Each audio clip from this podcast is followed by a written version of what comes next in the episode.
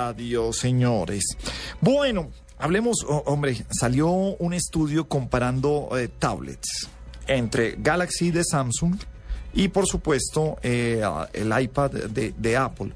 Pues la noticia importante es que la rivalidad entre Samsung y Apple sigue dando de qué hablar en una encuesta de satisfacción realizada por la firma JD Power.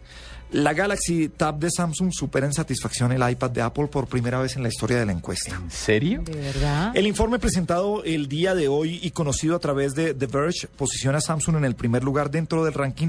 La encuesta midió la satisfacción eh, sobre rendimiento en 26%, ganó la tablet de Samsung, facilidad de operación 22, el estilo y diseño 19, características 17 y precio 16%.